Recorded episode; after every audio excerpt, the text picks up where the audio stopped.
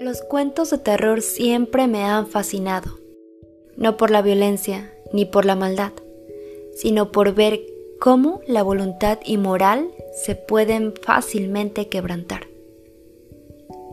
Cómo alguien que se dice bueno puede poner en peligro a sus seres queridos. Cómo alguien que se dice bueno puede ceder ante la tentación y los más egoístas deseos. ¿Has escuchado sobre los pactos con seres del bajo astral? ¿O incluso demonios que te brindan fortuna si sigues tal plan?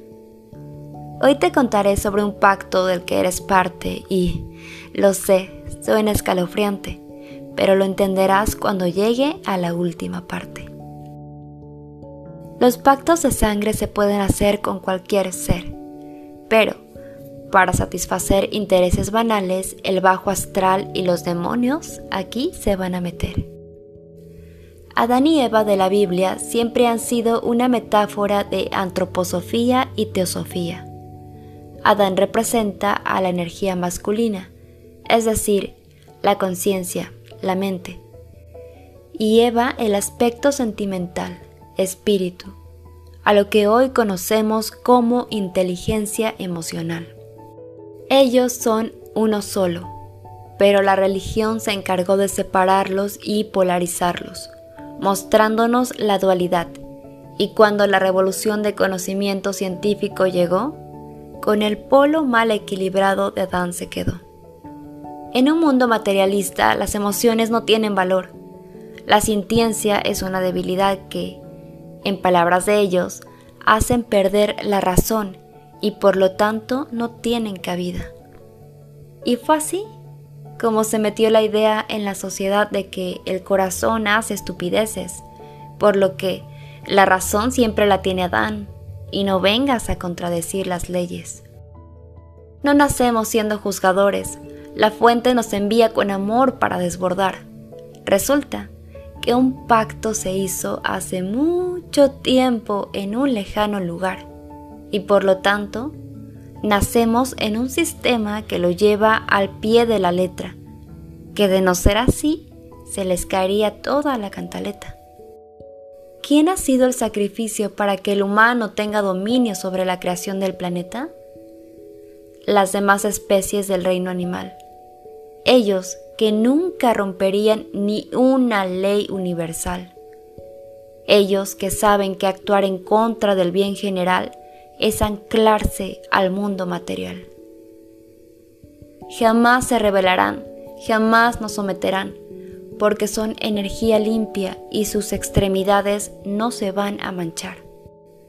Pero humana, a ti no te importó ir en contra del amor y la creación.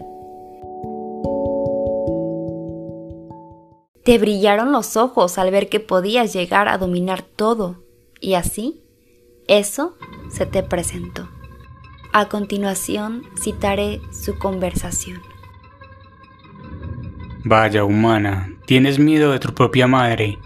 Te aterra pensar que tu cuerpo es frágil y nunca podrás dominar aquel rayo que cae en los mares.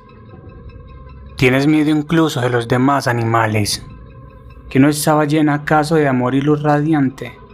Te ofrezco una salida de esta realidad, pero no será fácil pues las leyes universales tendrás que quebrantar Dime, humana, ¿quieres mi plan escuchar? Ellos jamás te lastimarán. Te aman tanto así como se supone que tú a ellos, así que no temas por ello. Tendrás que someterlos, hacerles pensar que puedes ser su dueño, hacerles pensar que dejarles vivir en tu propiedad es un favor que les haces porque les amas en verdad.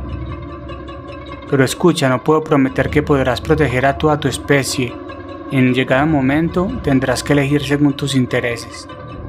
Entonces, dime humana, ¿quieres conmigo pactar? A los demás animales tendrás que sacrificar. Precisamos sangre para sellar tu seguridad.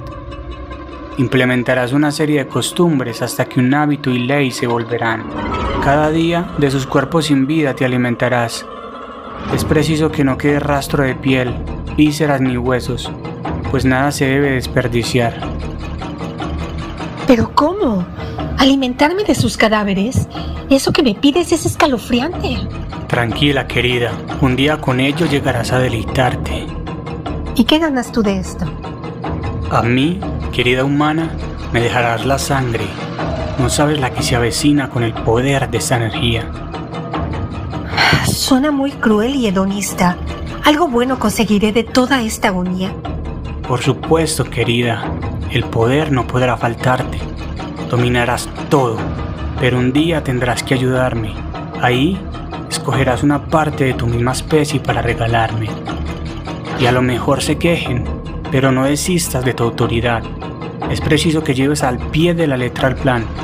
Un sistema de beneficio redondo vamos a crear.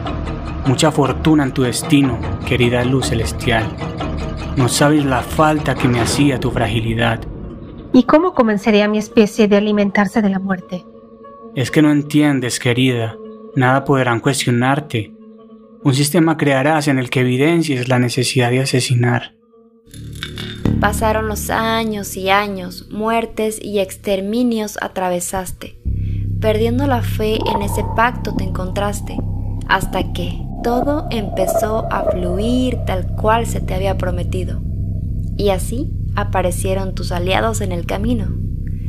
Industria era la primera palabra.